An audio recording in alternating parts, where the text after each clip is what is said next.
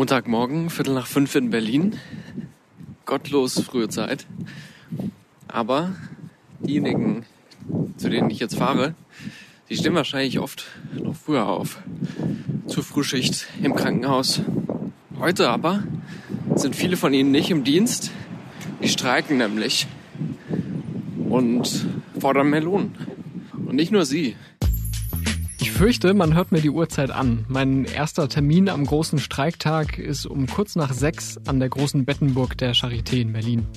Normalerweise würde ich von zu Hause eine knappe halbe Stunde brauchen, aber die S-Bahn fährt nicht. Streik bei der Bahn. Immerhin fahren Busse und eine Stunde später treffe ich an der Charité auf die ersten Streikenden. Wie sollen wir sonst unsere Forderungen durchsetzen, wenn nicht mit einem Druckmittel äh, quasi das Land lahmzulegen und damit Druck auf die Arbeitgeber zu machen? Das kann nur so funktionieren, weil wenn wir nur bitten und im Krankenhaus betteln wir ja immer noch viel mehr als Eisenbahner, die können einfach das Ding dicht machen, wir natürlich nicht. Die Gewerkschaft Verdi sagt, seit über 30 Jahren habe es keinen so großen Streik mehr gegeben. Verdi verhandelt gerade mit den Arbeitgebern im öffentlichen Dienst über den Lohn von etwa 2,5 Millionen Beschäftigten in Deutschland. Dazu kommt der Tarifstreit der Eisenbahngewerkschaft EVG mit der Deutschen Bahn. Der Arbeitgeber, die Deutsche Bahn AG, hat uns dann äh, etwas präsentiert, das er selber ein Angebot nennt. Ich habe es genannt, die Aufforderung zu streiken. Also als ob er um diesen Streik bettelt. Häfen, Flughäfen, Fernverkehr und Regionalverkehr auf der Schiene, all das steht einen Tag lang weitgehend still. Auch die Pflegekräfte von der Charité fordern mehr Geld. Viele sind frustriert, weil sich ihre Situation trotz der Versprechen der Politik in der Pandemie nicht merklich gebessert habe.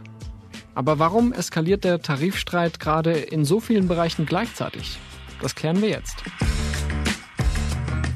Hier ist Stimmenfang, der Politikpodcast vom Spiegel mit einer Sonderfolge. Ich bin Marius Mestermann. Und ich bin Juvina Kostreva. Megastreik. Das war in einigen Schlagzeilen der Superlativ für die Ereignisse an diesem Montag. In den vergangenen Wochen gab es immer wieder schon kleinere Streiks im öffentlichen Dienst, zum Beispiel in Kitas. Juvina, du warst ja am Montag äh, jetzt in Hamburg unterwegs. Was hast du denn dort gesehen? Also erstmal recht wenig, muss ich sagen. Als ich gegen 20 vor 7 am Hauptbahnhof ankam, waren da so schätzungsweise 40 Streikende der EVG, die in orangenen Warnwesten und mit Trillerpfeifen und Tröten durch den Bahnhof zogen. Ähm, also zu dem Zeitpunkt hatte das mit einem Megastreik noch nicht wirklich viel zu tun, zumindest was die Anzahl der TeilnehmerInnen anging. Die Gewerkschaft hat dann zwischenzeitlich mitgeteilt, dass es bundesweit 30.000 Teilnehmende gegeben haben soll. Ich bin dann mit den Streikenden in ihr Streiklokal ganz in der Nähe des Hauptbahnhofs gegangen und bin auf dem Weg mit dem Geschäftsstellenleiter der EVG Hamburg, Frank Mauer, ins Gespräch gekommen. Die EVG fordert eine zwölfprozentige Lohnerhöhung, mindestens aber 650 Euro mehr im Monat. Was ist vernünftig? 650! Was ist vernünftig? 650!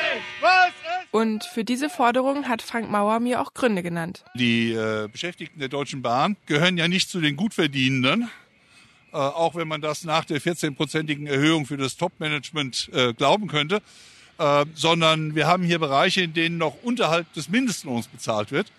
Und gerade äh, Menschen aus dem Bereich Dienstleistung hier bei der Deutschen Bahn, die äh, arbeiten knapp äh, oberhalb, wenn überhaupt, der Armutsgrenze. Bei Mauer und der EVG ist die Stimmung auf einem ziemlichen Tiefpunkt. Der Arbeitgeber, die Deutsche Bahn AG, hat uns dann äh, etwas präsentiert, das er selber ein Angebot nennt. Ich habe es genannt, die Aufforderung zu streiken. Also als ob er um diesen Streik bettelt. Das war wirklich äh, kein Angebot, was den Namen verdient. Insofern lasse ich mich überraschen. Aber wenn das heute nicht reichen sollte, um den Arbeitgeber mit einem vernünftigen Angebot an den Tisch zu bringen, dann müssen wir nachlegen. Dann wird es nochmal einen Streik geben. Mauer meint damit das Angebot seitens der Bahn, nachdem die Löhne der Beschäftigten in zwei Schritten um insgesamt fünf Prozent steigen sollen. Also eine krasse Differenz zu den geforderten zwölf Prozent. Am Streiklokal haben sich dann mehr und mehr Bahnmitarbeitende eingefunden und ich habe einige gefragt, was sie so verdienen. Nicht alle, die da streiken, brauchen auch dringend mehr Geld, aber ich habe eine starke Solidarität mit den schlechter Verdienenden gemerkt. Heute geht's ja um mehr Geld. Äh, darf ich fragen, was Sie verdienen? Ähm, ganz gut. Drei, vier. Reicht das aus? Nein. Was soll ich sagen? Also für mich reicht das aus. Aber ich kämpfe auch für meine Kollegen, insbesondere in der Reinigung. Zu unserem äh, Geschäftsbereich gehört die Reinigungssparte und da finde ich, kann man einiges mehr tun. Ich meine, Sie sind ja mit uns durch den Bahnhof gegangen und haben gesehen, wie es da aussieht. So sieht es aus nach Fußballspielen, so sieht es aus Hamburger Dom, was auch immer für äh, Events hier stattfinden. Und dann sehen Sie, was meine Kollegen ähm, hier zu tun haben. Und äh, ich finde, die haben ein bisschen mehr verdient.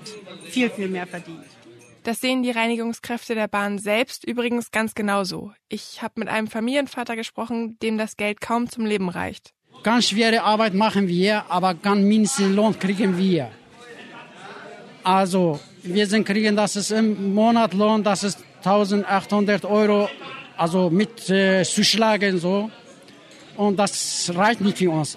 Eine Miete, das ist jetzt 800 Euro, 900 Euro, Sie weiß immer. Eine Brot 2 Euro. Ein Kilo Tomaten, das kostet, das ist 4 Euro. Alles Lebensmittel höher geworden. Bitte, wir können nicht so weiter leben. Die Beschäftigten der Deutschen Bahn finden, dass sie jetzt einfach mal dran sind mit einer Lohnerhöhung nach den letzten Jahren. Und jeder, mit dem ich gesprochen habe, hält auch die Höhe der Forderungen für angemessen. Die geforderten 12 Prozent liegen über der Inflationsrate. Ist das trotzdem gerechtfertigt? Ja, weil wir in der Corona-Zeit äh, auf Lohnforderungen verzichtet haben. Ähm, wir haben im Solidarität für den Erhalt von Arbeitsplätzen angeblich äh, darauf verzichtet und um ja jetzt mal ein bisschen Wind zu machen und dafür zu sorgen, dass wir äh, nicht vergessen werden. Deswegen Genau, streiken wir. Das große Reisechaos am Hauptbahnhof blieb aus. Da war es wirklich wie leergefegt. Ein paar Menschen haben die Wandelhalle als Durchgang benutzt, aber das war kein Vergleich zu den Massen, die da sonst so durchströmen. Die wenigen Menschen, die ich dann doch etwas verloren mit ihren Koffern gesehen habe, waren übrigens viel entspannter als erwartet, trotz der Unbequemlichkeiten. Ich war ehrlich gesagt davon ausgegangen, hier auf genervte und wütende Leute zu treffen. Die EVG streikt heute. Was halten Sie davon? Ich finde das eigentlich ganz okay. Also ich finde, die müssen schon ihr Geld bekommen, damit das alles laufen kann. Ne? Und auch, die müssen ja auch davon leben, das ist auch wichtig. Sie sind hier jetzt mit Koffern am Hamburger Hauptbahnhof. Was waren Ihre Pläne? Wir wollten ursprünglich heute Nachmittag mit dem ICE nach Hause fahren. Dann haben wir von dem Streik erfahren. Dann haben wir über Flixtrain gebucht. Die haben uns zugesichert, sie fahren. Gestern Abend haben wir die Nachricht von Flixtrain bekommen, dass die Züge auch ausfallen. Und dann haben wir uns jetzt ein Mietauto genommen, damit wir jetzt mit dem Mietauto nach Hause fahren. Nach Hause, wo ist das? In Hessen, nach Fulda. Das heißt, Sie haben schon noch einen ordentlichen Weg vor sich. Wie ist Ihre Stimmung jetzt? Auch momentan sind wir eigentlich gelöst, aber die war zwischendurch schon mal im Keller, die Stimmung.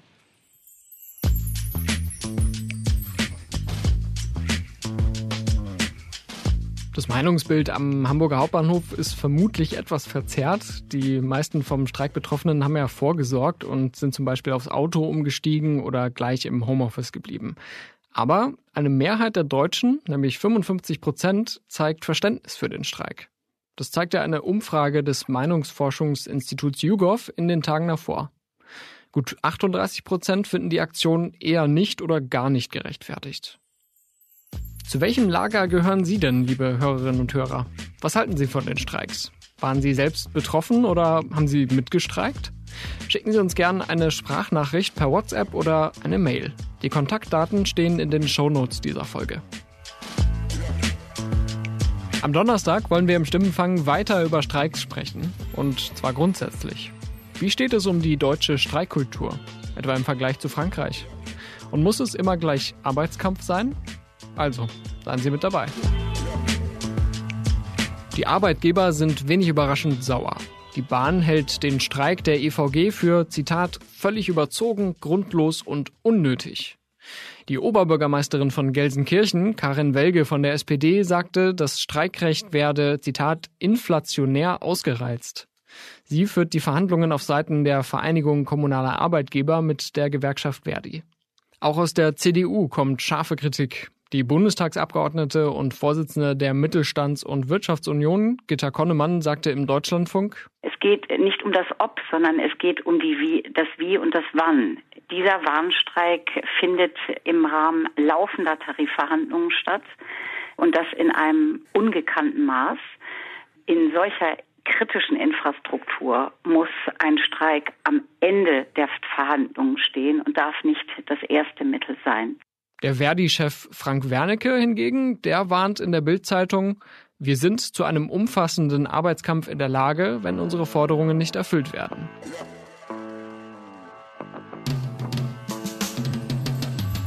So einen umfassenden Tarifstreit hat es lange nicht gegeben. Das gilt aber auch für die Inflation und die Diskrepanz zwischen Lohn und Preisen. Die Wirtschaftskrise ist für viele Menschen akut und die Gewerkschaften sehen es als ihre Aufgabe, mehr Druck zu machen denn je. Deshalb auch dieser ungewöhnliche Zusammenschluss von Verdi und EVG. Einen Krankenhausbetrieb wie die Charité kann man nicht komplett lahmlegen. Das wäre verantwortungslos. Deshalb gibt es einen Notfallplan, nach dem sich Beschäftigte trotz Streik bereithalten, falls sie dringend gebraucht werden. Planbare Eingriffe hat die Charité aber wie schon bei früheren Streiks verschoben. Die Pflegerinnen und Pfleger haben in der Pandemie viel durchgemacht und es ist nicht der erste Arbeitskampf. 2021 gab es in Berlin einen einmonatigen Streik. Vor zwei Jahren ist ja diese Berliner Krankenhausbewegung ins Leben gerufen worden und bei den Tarifverhandlungen hat äh, man sich auf eine Mindestbesetzung geeinigt, die man unbedingt einhalten muss. Und äh, ich habe heute Rücksprache gehalten mit meinen Kollegen und die haben gesagt, okay, es geht, du kannst mitfahren. Aber sonst ist es natürlich ist das schwierig, weil die kleinen Patienten liegen im Bett. Die möchten adäquat äh, versorgt werden, also auch mit allem, was dazugehört, die Elternbetreuung und, und, und. Und äh, ja, da sind wir verpflichtet natürlich auch, die umfassend äh, zu betreuen. Deswegen ist es natürlich im Krankenhaus immer sehr schwierig zu streiken. Wie sehen Sie das denn heute, dass äh, so viele Bereiche gleichzeitig streiken? Also für mich als Pendler war das äußerst schwierig. Ich wohne äh, außerhalb von Berlin mhm. und dadurch, dass die S-Bahn heute auch bestreikt wird, war das natürlich ziemlich schwierig hierher zu kommen. Ich musste heute mit Auto fahren. Sonst fahre ich eher mit den öffentlichen. Ja. Und also streiken, ich streike wirklich nicht gerne, aber irgendwie geht es ja jetzt nicht anders. Ne? Und jetzt haben wir die Sache angefangen, jetzt müssen wir das irgendwie zu Ende bringen. Anke Haag arbeitet in der Neonatologie, der Intensivstation für Früh- und Neugeborene. Zusammen mit zwei Dutzend anderen Pflegekräften hat sie sich die Zeit freigeschaufelt, um am Montagmorgen von Berlin Mitte nach Potsdam zu fahren. Dort verhandelt Verdi nämlich gerade mit den Arbeitgebern. Die Ironie der Geschichte, die S-Bahn nach Potsdam fährt nicht wegen Streik, deshalb mussten die Streikenden einen Bus chartern.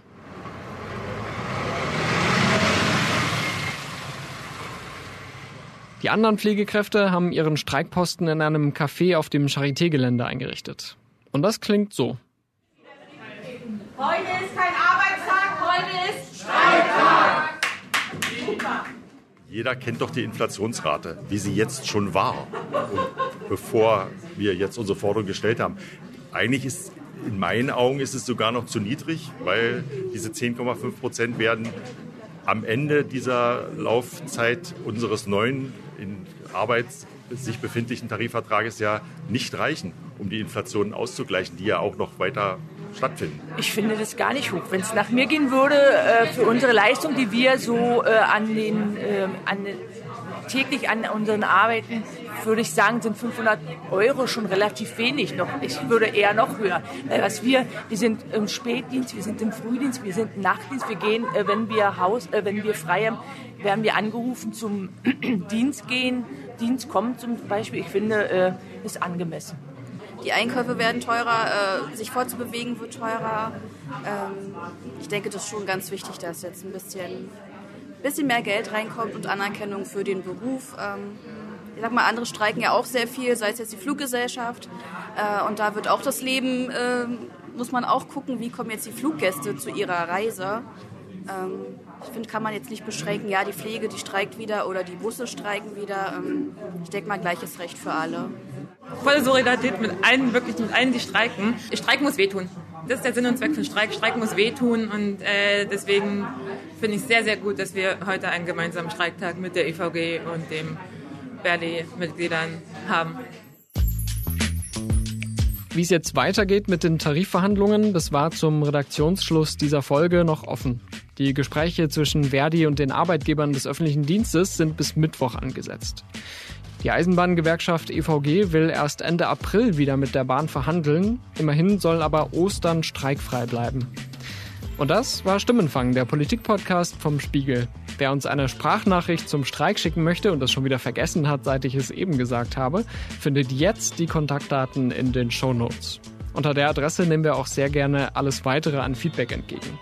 Und wir freuen uns sehr über eine Bewertung im Podcatcher. Aber Achtung, bei weniger als fünf Sternen behalte ich mir einen Streik vor. Wir melden uns schon am Donnerstag wieder mit einer neuen Folge. Das war's für heute mit der Sonderfolge. Ich bin Marius Mestermann. Und ich bin Juvina Kostreva. Danke für den Support bei der Produktion an Olaf Häuser und Luca Ziemek. Unsere Musik kommt von Soundstripe und von Davide Russo. Bis bald.